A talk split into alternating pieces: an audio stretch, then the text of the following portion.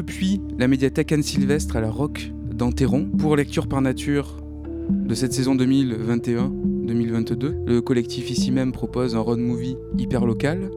Aujourd'hui, c'est sous forme de rencontre littéraire puisque un ouvrage en particulier a inspiré ce road movie, La Chambre du Milieu de Anne Parian et cet euh, ouvrage est au centre de la table aujourd'hui dans cette médiathèque.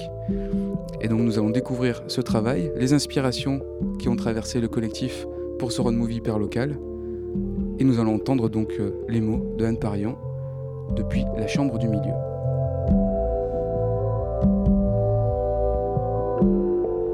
Il y a une pièce où l'on enferme pour punir, ou bien pour punir, il faut enfermer quelque part. Celui qui est enfermé devient dangereux, comme le père qui détruit la porte du buffet. Mehdi fait un trou dans la porte d'entrée de l'appartement, mais qui ne lui suffit pas à passer. La mère lui a de toute façon ouvert la porte. Cela fait rire les amis de Jean-Pierre qui peuvent y passer sans l'ouvrir. Mes amis ne viennent pas. Normalement, la porte n'est d'ailleurs pas fermée à clé. Je mets mes vêtements de football en rentrant dans l'école pour descendre, jouer en bas. Je ne goûte pas. J'ai des chaussures à crampons, un short large, trois maillots d'équipes différentes et les chaussettes plus ou moins assorties. J'achète ces équipements chez Locatelli avec l'argent de ma grand-mère. J'ai une préférence pour les chaussures Puma à cause du motif. Le père m'offre mon premier ballon en cuir noir et blanc réglementaire. Locatelli parle avec moi, couleur de maillot et de chaussettes, marque de chaussures, joueur. Il remarque quelque chose d'étrange et de solitaire. Même sans avoir eu le même maillot que lui, j'imite parfaitement. Carnus dans toutes ses actions, la concentration sur la balle, le plongeon à droite ou à gauche, avec plus de facilité à droite qu'à gauche. La protection du ballon contre soi. Je m'entraîne dans la chambre avec Hérusoré, qui envoie la balle pour que je plonge à gauche puis à droite sur mon lit. Nous repartons en voiture avec le fromage sur le toit. Une petite voiture blanche rapide, il est un ami de la mère ou d'une de ses amies. Quand Christine répond qu'il y a des chances, qu'elle dorme à la maison, je sais que c'est sûr. C'est ce qu'elle répond tous les jours. Elle est petite, avec les cheveux courts. Elle marche en faisant de grands pas et basculant alternativement trop de chaque côté. Elle a un frère qui ressemble à Lucky Luke. Le mien essaie. Le premier film que je vois au cinéma est Bush Cassidy et le Kid ou La folie des grandeurs. Je ne comprends pas comment la serviette éponge peut passer à travers la tête de Louis de Funès et ressortir par chaque oreille. Je comprends que dans l'embuscade finale, ni Butch ni le Kid n'ont la moindre chance. Pas plus que dans La poursuite impitoyable, ils n'ont une chance. Impitoyable est le mot-clé. Voilà, un bon point de départ pour une conversation euh, croisée. Donc, euh, euh, on pourrait démarrer sur cette, cet écho, ce chemin d'image déjà là, là fragmenté, comment notre esprit a voyagé dans ce petit bout de texte déjà là, et peut-être juste euh, faire circuler euh, ensemble un, micro et échanger sur euh, ce, chemin, ce premier chemin, ce premier, ces premiers mots. Ça, ramène, ça ramène en tout cas à des choses, je dirais, datées, enfin pour moi en tout cas. mais, mais enfin, et, vécu, donc un aspect historique ou autobiographique euh, quand j'ai entendu parler de, Carnu, Marcel Carnu, Carnus et euh, Kérusoré. C'était des figures légendaires quand j'étais enfant et que je jouais au football. On n'en entend plus parler, quoi, voilà. Et donc de faire réapparaître ces, joueurs, euh, un gardien de but et un, je sais plus trop, milieu de terrain, je pense, avant-centre Ah oui, avant-centre. D'accord. Bah, alors je vois que Anne Parian a une meilleure connaissance. Tu, tu vas jouer au football aussi, j'imagine. voilà. oui, oui. C'est moi qui porte le, short. Euh, Très large. Oui. c'est des shorts larges, mais ils ont changé maintenant, ils sont plus longs. Mhm. Mais avant, ils étaient courts avec échancrés, très chic. Moi, j'imitais plutôt euh, Marcel Carnus dans les, dans les buts. Voilà, plutôt que, ça dépend quand on est en défense. Donc c'est vrai que ça, voilà, c'est des, ça fait remonter comme ça des, des moments d'enfance où, euh, alors c'était peut-être pas dans la chambre, mais euh, où on se prend pour, on se prend pour quelqu'un d'autre, quoi. Ouais, on a des espèces de, figures comme ça, légendaires. Et d'ailleurs, Manon, qui a lu, on, qui est plus jeune, on voit bien qu'elle connaît ni Carnus ni Kérusoré.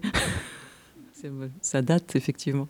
Mais euh, quand je dis que ça date, c'est ce qui est drôle aussi, c'est que à la fois ça peut parler euh, directement parce qu'on a été à cette époque-là, entre guillemets, un enfant à jouer par rapport à ses, vedettes, mais aussi euh, finalement d'autres Enfin, là, c'est lié à des noms, mais ce que je veux dire, c'est que sur d'autres choses qu'on a entendues, d'un coup, il n'y a plus besoin d'avoir été à cette période précise-là. Il y a des choses euh, de tout temps, de toute génération, dans, ces échos, dans ces, ces bribes, justement, qui, arrivent. Quoi. Et donc, on, navigue entre une histoire personnelle et une histoire euh, plus, plus générale, quoi, en fait. Voilà.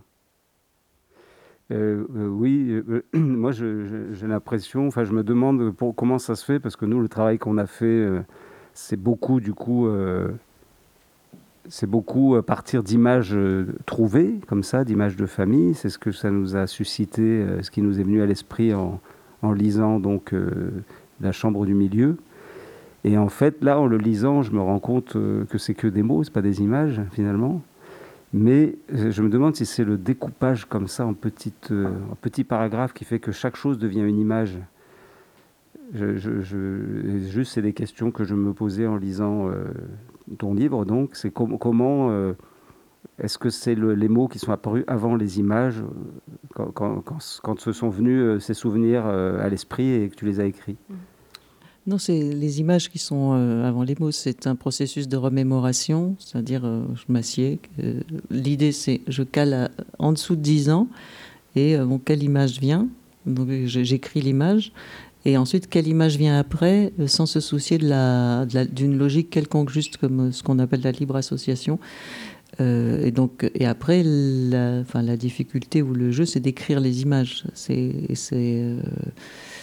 et, ce que j'ai essayé de faire, je pense que ça s'entend, c'est de les écrire, c'est d'avoir la perception de l'enfant, de retrouver euh, ce décalage qu'il y a dans l'enfance entre la, réalité telle qu'elle se joue et qu'elle se comprend, qu'elle les adultes la comprendre, et, telle que dans le langage de l'enfant, en fait, on, associe des choses un peu différemment, et il y a ces espèces de, de diffractions euh, que je pense on entend assez bien, euh, justement là pour le coup, dans les mots l'expérience de lecture que j'ai eue euh, en lisant La Chambre du Milieu, c'est une sorte de persistance justement pendant plusieurs jours. Je me souviens après, toute euh, ma vie quotidienne euh, était découpée.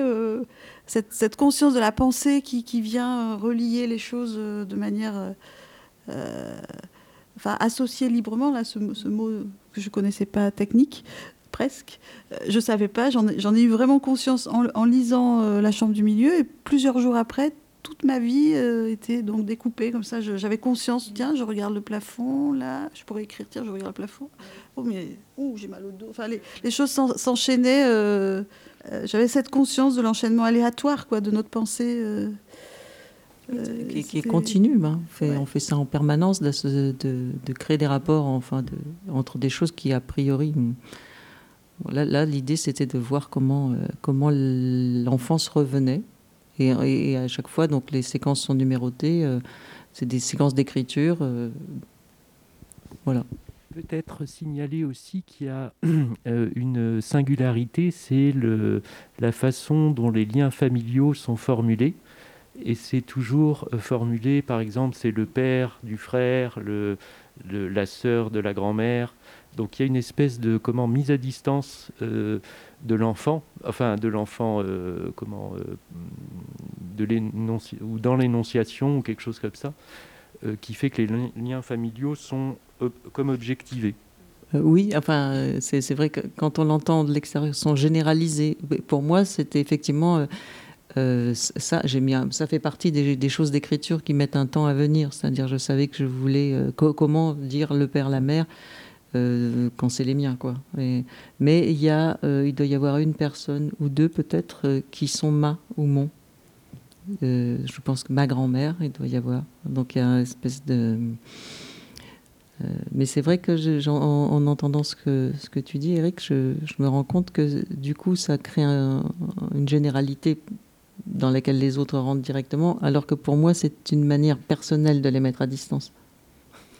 Ce que j'ai beaucoup aimé, moi, dans l'immersion dans ce, texte, c'est que effectivement, on, va vers euh, celle qu'il a écrit, on, on, va vers toi. Euh, on s'approche d'une forme de d'intimité peut-être et en même temps c'est jamais euh, on n'est jamais complètement euh, dans ton intimité parce que enfin en tout cas pour moi mon expérience c'est que ça me parvient. C'est-à-dire que quand je lis euh, la mer effectivement ben c'est aussi la mer potentiellement pour moi. Ou la première BD ou sans forcément parler de choses de l'ordre de la relation familiale. Et c'est ce, ce, trajet, ce mouvement constant entre euh, quelque chose qui, appartient à, ce, celle qui fait le geste de, l'écriture et, le geste que ça produit en moi euh, dans euh, la remémoration, dans les flashs, dans les images qui, déboulent. Quoi. et c'est très, étonnant comme expérience de lecture, en tout cas entre moi et, et toi. C'est ce que me disait un lecteur, c'est que en lisant ce livre, il se souvenait pas de ce qu'il y avait tellement dedans, mais il se souvenait qu'il lui-même se ressouvenait de son enfance. Ça, je trouve que c'est vraiment une, réussite d'écriture que, que, le lecteur finalement fasse son propre, son propre livre. Et sur euh, cet effet de remémoration, en fait, moi, ça m'a ça questionné plus sur, euh, bizarrement, c'est peut-être bizarre de le formuler comme ça, mais euh, le rapport à la vérité aussi, vu qu'il y a un processus de reconstruction. je crois que c'est parce que euh, personnellement, je me suis rendu compte que j'ai raconté pendant très longtemps un souvenir que quelqu'un d'autre, par exemple, m'a raconté, qui en fait, euh, qu'en fait, j'ai jamais vécu. Et je m'en suis rendu compte assez récemment. Et, et je trouve ce processus assez drôle.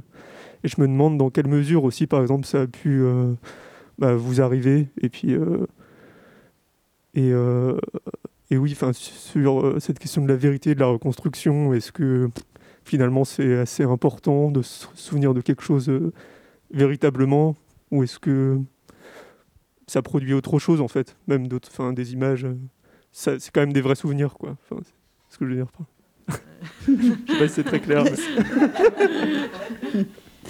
il semble aussi qu'il y a un rapport à la, euh, dans cette question-là, un rapport peut-être à la psychanalyse et toutes ces choses-là. Remonter dans son enfance, essayer d'y découvrir euh, des vérités, enfin comme, euh, comme tu disais, il y a une démarche comme ça qui est d'un processus d'analyse, avec peut-être aussi, on parlait de libre association, c'est du vocabulaire technique de la, de la psychanalyse, il me semble. Bah, il y a deux questions. Alors, je vais répondre à la deuxième, c'est plus facile.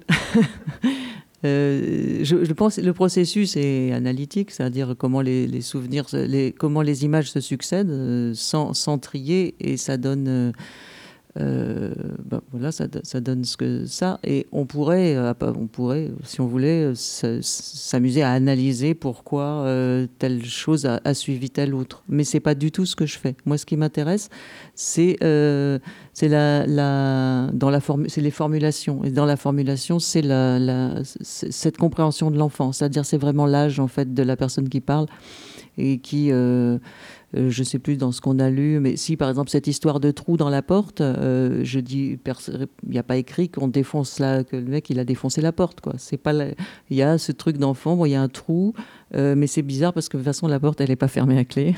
le truc amusant de voir que les, copains de mon frère, bah, ils plutôt couvrir la porte et bah, ils passent par le trou. C'est-à-dire vraiment des repérages qui sont concrets se rapporte au langage, mais il n'y a pas d'analyse, il n'y a pas de recherche de, comprendre quoi que ce soit dans les, successions. Et alors après, pour revenir à la question du est-ce qu'un souvenir qu'on nous a raconté est un souvenir réel, là pour le coup, il faudrait rentrer dans la, dans l'analyse. Euh, en tout cas, c'est un souvenir qui nous a travaillé. Et, euh, après, savoir euh, comment. En fait, pour faire plus simple, c'était sur l'authenticité de nos propres souvenirs. En fait, c'était plus c'était plus ça, quoi. Bah, je dirais que n'importe quoi dont on, se, dont on, enfin, ce qui est authentique, c'est qu'on s'en souvienne. C'est pas que ça ait existé. Après, euh, le fait que ça ait existé ou non, euh, ou que ça nous, le fait que ça nous ait été raconté, par exemple, n'a pas la même valeur que le, que le fait qu'on l'ait inventé, par exemple. Ça, ça c'est vraiment des choses différentes. Hmm. Peut-être ça fait un pont avec. Euh, moi, j'ai l'impression que c'est la question des autres et du récit, de la mise en récit du souvenir euh, et c'est là où il y a peut-être une interprétation, un décalage, un, nouveau chemin. ce, qui est évoqué là, la vérité de ce récit, euh, c'est parce qu'il est raconté à d'autres. Et donc on en fait, on, fabrique déjà quelque chose d'autre. Ça le rend plus collectif. Et du coup, il est de quelle vérité On parle de, du ressenti ou de ce qui est raconté en fait? Il y a une forme de fiction? Dans le livre, il n'y a pas du tout de, fiction, enfin de tentative de fiction. C'est-à-dire que justement, l'exercice, c'est d'essayer de, de, retrouver les images, mais de leur. Euh, les, euh, oui, c'est d'essayer d'en faire revenir le plus possible, mais de pas les, euh, pas en faire un récit linéaire, pas se raconter une histoire justement, pas les narrer, pas en faire une vérité. ah, il s'est passé ça et puis ça, puis alors là, ça c'était triste et ça c'était gay. C'est pas ça. C'est euh, dans la, rendre cette espèce de désorientation enfantine quand même par rapport aux choses euh, des grands, hein, parce que c'est quand même ça la réalité. Euh, c'est plus ça, et, cette formulation, quoi. La, je sais pas s'il y a des exemples, mais je sais pas, mais même là, c'est ce qu'on, quand elle, je parle de Christine qui a un frère qui ressemble à Luc et Luc, le mien essaie, c'est factuel. Euh, bon, puis il y, a beaucoup d'humour aussi dans ce livre, je crois. Euh, mais on voit, je trouve qu'on voit bien l'enfant qui dit bon, alors elle, elle a un frère, on dirait Lucky Luke, euh, ça marche. Et puis je vois mon frère, ah bah, lui, il essaye. Voilà. Mais après. J'ai une question par enfin justement, ce que, ce que vous je ne suis pas sûre en fait d'avoir bien compris cette idée que l'enfant n'analyse pas. C'est ce que vous ressentez ou c'est ce dont vous vous souvenez de vous, enfant? Parce que moi, j'ai l'impression que les enfants analysent et qu'un grand peut aussi très bien dire il ressemble à Lucky Luke, tiens, bah, le mien, il essaye. Qu'est-ce qui spécifie le, euh, la, le, flux de pensée avant 10 ans? Je ne dis pas que l'enfant n'analyse pas. D'abord, il n'analyse pas pareil, ça c'est sûr, pas pareil qu'un adulte, euh, parce qu'il n'a pas les données, il n'a pas les mêmes données. Il n'a pas les données de la sexualité, il n'a pas les données du couple, il, a pas, il lui manque plein plein de données, donc il analyse d'un autre point de vue. Mais dans le, ce que je dis, c'est que dans le livre, moi, je ne cherche pas à faire à comprendre ce qui se passe. C'est euh, à, expliquer ou à essayer de. Je, c'est juste ces images qui viennent je les, je les décris avec les pensées qui peuvent aller avec sur l'instant. Euh, tiens, lui, il essaie, mais il n'y a pas de tentative de comprendre, euh, de d'analyser la situation, parce que c'est ça que je dis. Mais l'enfant, euh, bien sûr qu'il analyse, mais à sa manière. C'est qu'il n'est pas qui, qui, fait, qui fait les, les, les, grandes diffractions quand on est plus grand. C'est qu'il y a des trucs, on n'a rien compris. Quoi. On a compris comme un enfant. En fait, je précise ma question. Je voulais savoir si dans le processus d'écriture, vous essayez de vous replacer dans euh, l'instant d'avant d'avant 10 ans, ce qui est ah différent de... Oui, oui, c'est-à-dire d'abord, euh, quand je, les souvenirs, quand euh, je savais qu'ils étaient plus, plus de 10 ans, ou que je pensais, parce que peut-être je les je les mettais pas, et euh, donc voilà, oui, ça c'est un, un, a priori du livre, c'est euh, l'enfant de moins de 10 ans qui se souvient donc d'événements qui ont lieu avant 10 ans, euh, et après essayer de les, de les, formuler un peu avec le regard d'époque, quoi, comme d'avant 10 ans. C'est ça les marques pour, de l'écriture. pour. Mais comment vous, vous incarnez ça dans le, dans le... Non, mais c'est intéressant de savoir comment Parce que J'ai ça dans la tête, j'en m'en souviens bien. Enfin, je- pas une, moi, une mise. Parce qu'au départ, ce que vous avez expliqué, moi, ça me faisait penser à la méditation, où on voit les pensées arriver et on peut les laisser filer. Ou euh, bon, il y a enfin plein de, de méthodes aussi pour, euh, pour se mettre dans un état mental particulier. Donc, euh, est-ce que les, quand vous avez dit je m'assois et je, je, je, je, me, je me mets au travail, c'est, est-ce que ça euh, requiert de votre part une une mise en condition euh, Ah oui, ju- juste de, de- ça, la mise en condition, c'est là, bon, je m'assieds, j'ai moins de 10 ans, quelle est la première image qui vient? Et, l'idée même, c'est qu'il y a des images qui reviennent. Et qu'elles, comme elles ne reviennent pas au même moment et dans la même série, elles ne sont pas non plus écrites pareil. Euh, mais c'est effectivement, il y a une sorte de mise en condition. Je, euh, voilà, j'ai moins de 10 ans, je laisse courir le truc.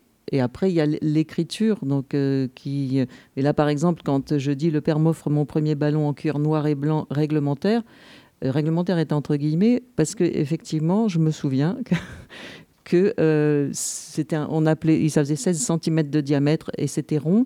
Et on appelait ça, à l'époque, je ne sais pas s'ils sont comme ça, mais on appelait ça un ballon réglementaire.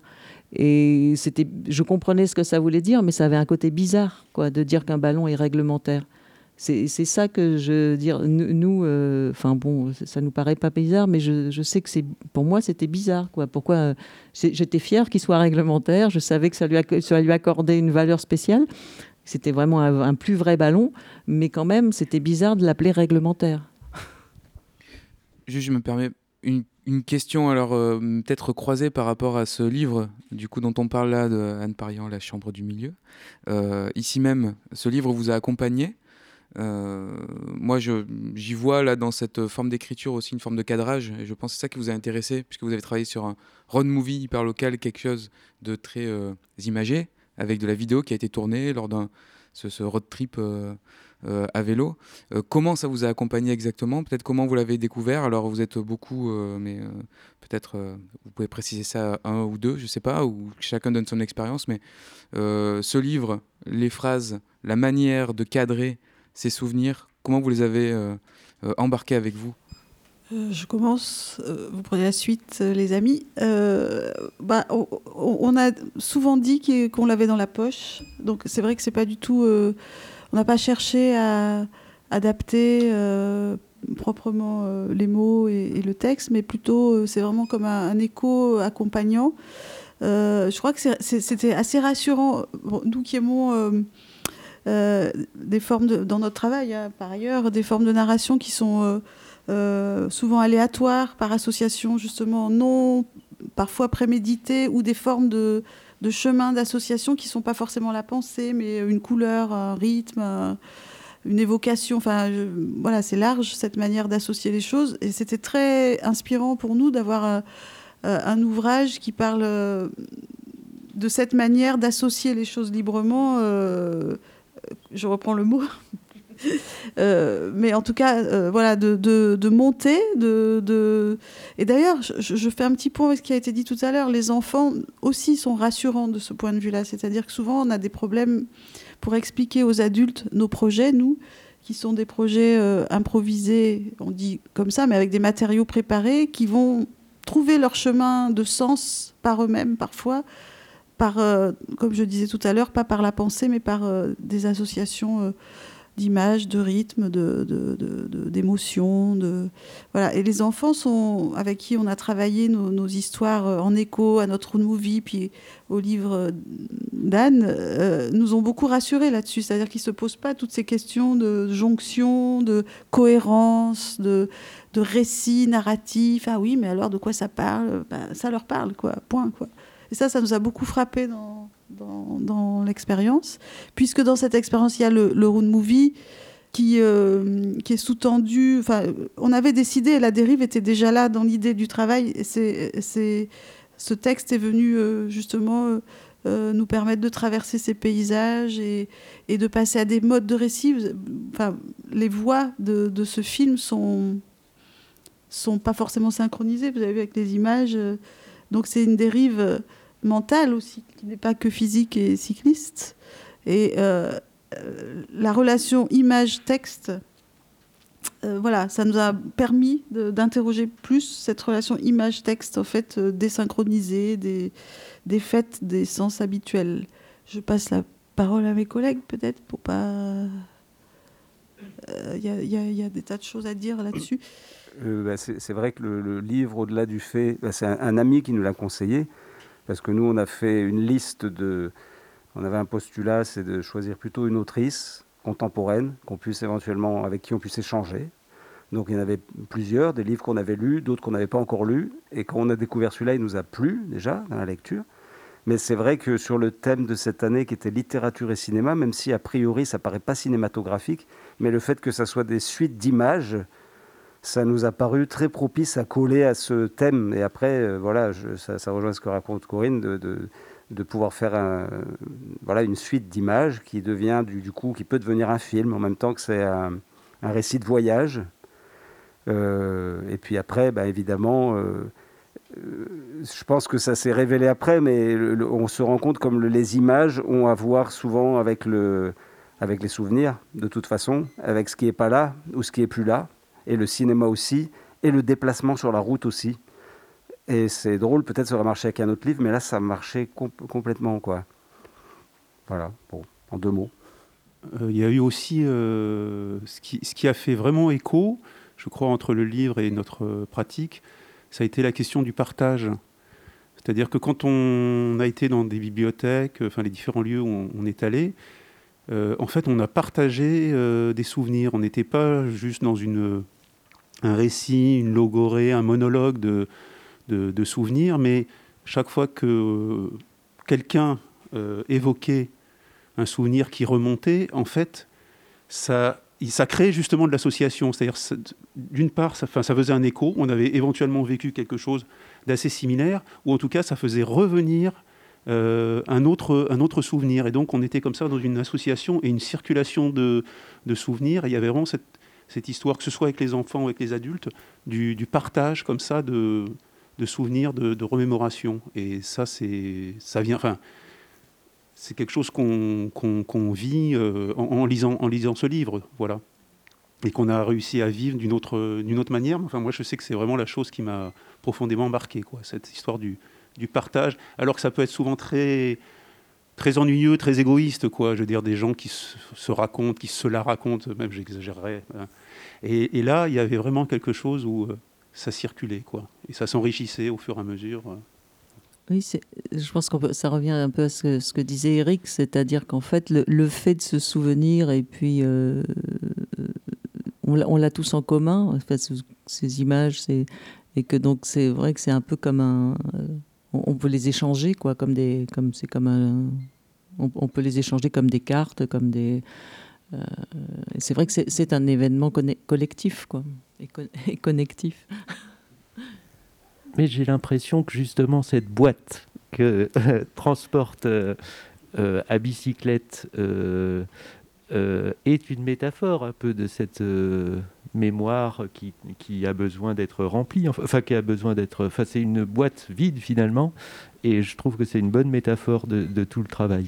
Donc ça c'est la remorque donc que ici même euh, a derrière euh, deux vélos, vous avez deux remorques même lors de ce road movie et donc c'est euh, qui, servait donc déplié de points visibles dans les bibliothèques que vous avez traversées et qui permettait de projeter donc un film puisqu'il y a un écran escamotable sur cette remorque. C'est ça la fameuse boîte vide donc remplir. Alors je parlais juste du, cadre, moi Anne en découvrant le, livre, je parlais du cadre qui a peut-être donné aussi euh, une forme à la création euh, vidéo là qu'on peut voir euh, projetée justement sur l'écran qui sort de cette carriole.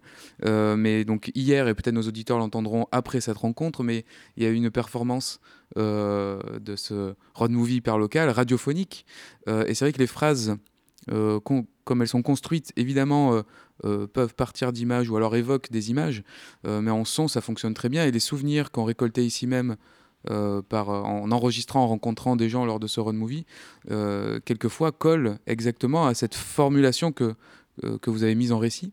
Est-ce que dans ce, le choix de ce protocole que vous évoquiez tout à l'heure de moins de 10 ans, voilà, le formuler de cette manière très descriptive, est-ce que c'est vraiment très lié à l'image, peut-être au son? Est-ce que, je ne sais pas, ce serait pas une influence peut-être radiophonique? Si je pousse un peu loin, Non, je- je suis- dans mon sens. Je suis désolée, c'est c'est quand même très, euh, très- Pour moi, c'est souvent d'abord. Enfin, c'est l'image d'abord. Mais en, en vous écoutant, là, je pensais que, c'est- que la- effectivement, la boîte vide, là, que, euh, et qui permet de projeter des images, c'est exactement une espèce de, de- rapport. en plus, en, en mouvement, on va dire on va, et puis on, projette. euh, c'est-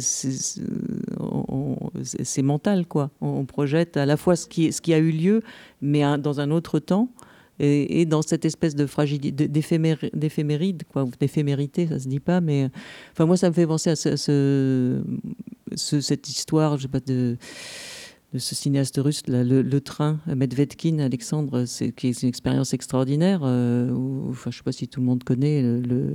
Il traversait la Russie en train, il s'arrêtait dans des endroits, il filmait, il- dans le train, il développait le film et il montrait aux gens le film qu'ils avaient filmé. Mais, mais le, côté fragile de la boîte avec son écran qui peut sortir a un côté plus, euh, plus lié à la, fragilité de la mémoire, justement, à la- euh, ça a eu lieu, puis il y a un nouveau récit, c'est ça qu'ils font aussi, un nouveau récit qui se construit à partir de ce, qu'on a, ce qu'ils ont vu. Euh, mais c'est pas euh, non, c'est pas un, documentaire, c'est pas, ça rend pas compte. Mais c'est vraiment effectivement ce processus de, mémoire. On, a traversé ça, on a traversé ci, là on monte notre écran, on projette, on projette ce dont on se souvient finalement. Enfin, ce, côté. Et mais franchement, et c'est vrai que ça m'était pas apparu hier, mais le côté un peu fragile de la boîte, enfin de l'écran qu'on peut faire euh, des moments de projection, enfin de l'écran qui peut euh, apparaître, disparaître, euh, correspond bien comme ça à cet état qui est le nôtre en fait.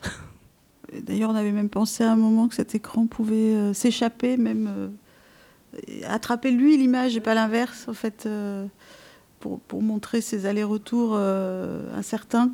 Surtout qu'hier, en plus, comme moi j'étais derrière, donc on voit, on voit la projection de l'autre côté, donc à l'envers. Euh, mais ça, j'ai pensé, je me suis dit, tiens, les autres sont de l'autre côté, euh, je le vois à l'envers, mais en même temps, ça, ça aussi, c'est un côté mental un peu, c'est un effet mental, mais en même temps, ça, ça, ça ne gênait absolument pas, quoi. Sauf de temps en temps, je me disais, bon, alors là, en fait, ça roule comme dans l'autre sens, quoi. Et puis, euh, oui, pour, pour euh, compléter, le, le- c'est vrai que la, dans mon propre souvenir, je ne sais pas pour les collègues si c'est la même chose, mais de, cette dérive physique, il y a une forme de mise en condition mentale de la dérive mentale. Enfin, on a des grands souvenirs, et la nuit en particulier, euh, puisqu'il y a beaucoup d'images de nuit pour des raisons très pratiques, en fait. La période d'expérience, c'était en novembre, la nuit tombe très tôt au mois de novembre. On avait nos escales en médiathèque, c'était le, le protocole euh, euh, du dispositif lecture par nature. Donc on, on rencontrait les gens plutôt de jour et quand la nuit tombait, on partait. Ça nous a posé d'ailleurs des tas de problèmes de froid, de, presque de, peur par moment, parce qu'il y avait de grands trajets à faire sur ces. Mais, je, garde un souvenir hyper fort euh, d'une traversée avec Aline, une traversée, une mise en condition de la nuit, quoi. Voilà, ça, c'est vraiment la nuit, les lumières de la ville, euh, ces voitures, ces conditions difficiles, euh, bah, sont vraiment propices à, lâcher euh, du temps, quoi, aussi. Une, forme de, on roule mais on ralentit. et c'est un espace qui s'ouvre et cet espace, il laisse, voilà, il y a une forme d'écriture qui est possible pour ça aussi. quoi. Mm. Mais ça commence comme ça d'ailleurs avec le- la- les voitures qui passent dans la nuit et, et en plus, enfin, il y a- là aussi, il y a une mémoire cinématographique, c'est-à-dire qu'on, euh, avec la musique aussi, donc on voit tout de suite des films de road movie, d'autres films de road movie ou d'autres films. Donc il y a aussi ce jeu de dans le film de la des réminiscences. Mm. Oui, persistance, réminiscence. On pourrait peut-être euh, replonger dans un moment de traversée d'un chapitre. Je vois d'en bas la tête des parents à une fenêtre dans la façade de l'immeuble. Je crie en pédalant à fond sur un tricycle rouge autour du square ovale, aussi longtemps que possible. Je m'arrête pour voir leur tête minuscule à la fenêtre. Le garage à vélo est jaune à l'intérieur ou éclairé en jaune. Tous les garages ont un sol en ciment et des murs en béton. Des grands jouent là avec des briquets et des allumettes. Je ne sais pas s'ils jouent car ils me font peur. Je ne peux pas m'enfuir aussi souvent qu'il faudrait. Je n'y pense pas toujours. Dans le théâtre de la Maison de la Culture, je rejoins les acteurs de Mohamed Prends ta valise. Parce qu'entre la scène et la salle, Il n'y a pas de coulisses. Ou pas cette fois, ils rangent leurs valises sous mes yeux jusqu'à ce que je leur parle. Je leur présente la mère et ses amis. Nous allons dans une cave avec de la musique et des lumières jaunes. Je m'assieds sur un tabouret haut et Karim me parle. Il n'est pas possible que Jean-Pierre ne soit pas là, même s'il a sommeil. Mohamed part avec Mireille sous sa grande cape noire. Je me demande pourquoi il a une cape. Ma chambre et celle de Jean-Pierre communiquent par un grand balcon sur rue. Des clochards boivent au coin de la rue, devant un minuscule magasin où une petite dame vend les tartes aux fraises qu'elle fabrique. Après l'école, nous rejoignons la mère et ses amis au salon de thé habituel. Jean-Pierre préfère rentrer. Christine dit dans l'escalier qu'elle dort à l'appartement. C'est mieux que quand il n'y a personne. Elle dort dans le lit de la mère. Je lis à la bibliothèque, en face de l'école, tous les jours, les Tintins, les Astérix, les Lucky Luke. Je les lis plusieurs fois. Quand je rentre sous la pluie, il y a le virage à prendre avec les clochards et pas d'ascenseur pour monter plus vite au quatrième étage. Le médecin habituel est dans la même rue, dans une maison plus loin.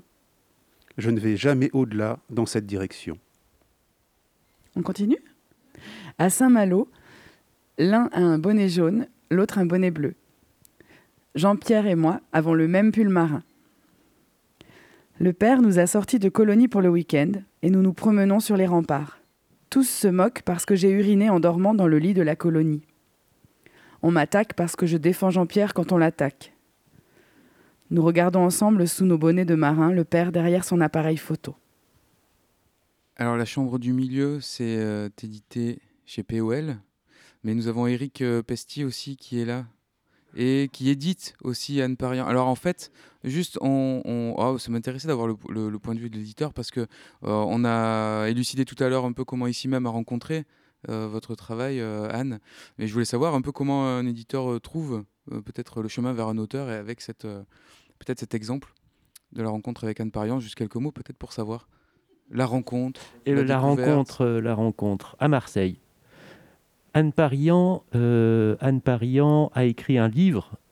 On ne sait pas s'il est écrit, en tout cas il est photographié. C'est un livre de, de photographie qui s'appelle À la recherche du lieu de ma naissance.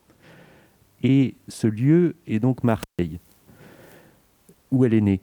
Et euh, moi j'ai rencontré Anne Parian par ce livre, un livre de photos, donc sans, sans mots et euh, qui a été publié par le CIPM où j'ai travaillé. Et donc cette rencontre, elle s'est faite d'abord par le livre, puis par la rencontre d'Anne Parian qui a pu euh, venir au CIPM. Et après l'envie de faire un livre, évidemment, quand on rencontre Anne Parian, on a forcément envie de faire un livre. Et on lui demande. et, euh, et on reçoit un jour euh, un magnifique manuscrit qui s'appelle Une ligne, et on le publie. Voilà l'histoire de notre rencontre. Merci. C'est bien, c'est descriptif, ça, rentre dans, la, forme de l'autrice. Et alors l'image, Anne Parian, pourquoi, enfin, pourquoi l'image? Je ne sais pas si ça marche cette question, mais effectivement, c'était euh, votre point d'entrée, on l'a bien compris, c'est ça, la description et peut-être la visualiser des choses pour les poser sur le papier. Là, Eric vient de parler d'un album, d'un livre euh, de photos. Le choix de passer à l'écrit et pas de rester sur l'image, ou alors euh, le, pont entre les deux, c'est un axe de travail important? Une recherche Non, c- mm, non en fait, c'est l'inverse. C'est-à-dire, que j'ai, comme dirait l'autre, j'ai toujours écrit. Euh, et un moment, il y a eu un moment qui était co- coïncidé avec cette époque là où j'ai été en résidence à Marseille, euh, un peu avant, euh, en en résidence d'écriture justement. Euh, j'avais vraiment des grosses difficultés avec l'écriture. C'est- pas le même matériau et que le que le que l'image. C'est quand même un truc qui charrie beaucoup plus de. C'est la langue maternelle, bref. Euh, et donc je, fais, je pratiquais la photographie qui était un moment comme ça où, enfin, je, le fais toujours, hein, mais euh, c'est un, un autre, un autre travail, quoi. Pas. Et là, bon, il y avait une sorte de, de entre guillemets de euh, pas de provocation d'ailleurs. L'idée, c'était, j'étais invitée à Marseille comme en résidence d'écrivain. Et je, je, donc j'avais comme possibilité de faire un livre. et je voulais juste montrer qu'un livre, ça pouvait se faire avec un livre ça pouvait se faire avec autre chose que des mots, qu'en utilisant la séquentialisation par le, par le fait de tourner des pages, en utilisant... Euh, euh, je pouvais faire un, livre, une sorte d'écriture sans, langage, en fait, sans mots, enfin pas sans langage. En fait. Donc j'ai voulu faire ça. Et en plus, c'était aussi une. Par exemple, dans ce livre-là, À la recherche du lieu de ma naissance, ça n'est pas un titre de moi, c'est un titre d'un réalisateur belge qui s'appelle Boris Lehmann, qui a fait un film, un film sur son retour à, dans sa ville natale, qui est euh, Lausanne. Euh, et euh, il, appelle, il appelle son film À la recherche du lieu de ma naissance. Donc j'ai demandé à Boris, est-ce que je peux prendre ton titre pour mon livre, puisque moi je fais la même chose, je vais à Marseille et je vais à la recherche du lieu de ma naissance. Et donc là, je l'avais fait. Voilà, c'était l'idée de proposer un livre de poésie qui soit fait avec autre chose que des mots. Et les deux livres ne sont pas sans lien tout de même, si on y réfléchit. Euh, la chambre du milieu et à la recherche du lieu de ma naissance. Déjà le fois le mot lieu. C'est le, le milieu de ma naissance. Entre les images et les mots. Qui est un lieu tiers, donc. on progresse dans les silences. Nous, nous, nous allons peut-être euh, euh, terminer cette conversation. Euh, donc nous étions euh, sur les ondes de Radio Grenouille, c'est ça que je dois dire Tout à fait, tout à fait. exactement. Remercier un peu tous les participants à cette conversation. Donc étaient présents, nous avons entendu les voix donc d'Anne Parian, Éric Pesti, Madame, excusez-moi, Isabelle Ricard de la Roque d'Anterou, euh, était présent l'équipe d'ici même, euh, Jacques Boyer, Sanson Pignot, Manon Strubel, je, dis les voix lectrices aussi, hein, c'est voilà, Gilles Guégan, Aline Maclé, et euh, la présence de l'Agence régionale du livre, Éléonore, Amandine, le dispositif Lecture par nature, quelques usagers de la bibliothèque, Fanny, du collectif Oasis. Road Movie hyper local, c'était aussi euh, des journées de rencontres. Euh, certaines ont déjà eu lieu. Aujourd'hui, ça se poursuit ici. Manque euh, à notre agenda la restitution des travaux autour de la rencontre avec des classes dans la commune de Pérol et de Jouques. Un très joli travail aussi autour de plus que la question de la mémoire, mais voilà, l'apparition, comment apparaissent des souvenirs. Euh, alors là, on a travaillé à partir d'images, pour le coup, mais euh, des images à trous. Donc, euh, il y avait des espaces à laisser se remplir, peut-être, ou pas, d'ailleurs. voilà. Et d'ailleurs, on s'est aperçu vraiment que sur la question de la temporalité, les enfants réagissaient, puisqu'on s'est autorisé à lire quelques fragment de la chambre du milieu et qu'il y avait des réactions euh, vraiment euh, proches de ce texte. C'est vraiment une écriture qui leur parle en fait. Vraiment, on l'a constaté plusieurs fois.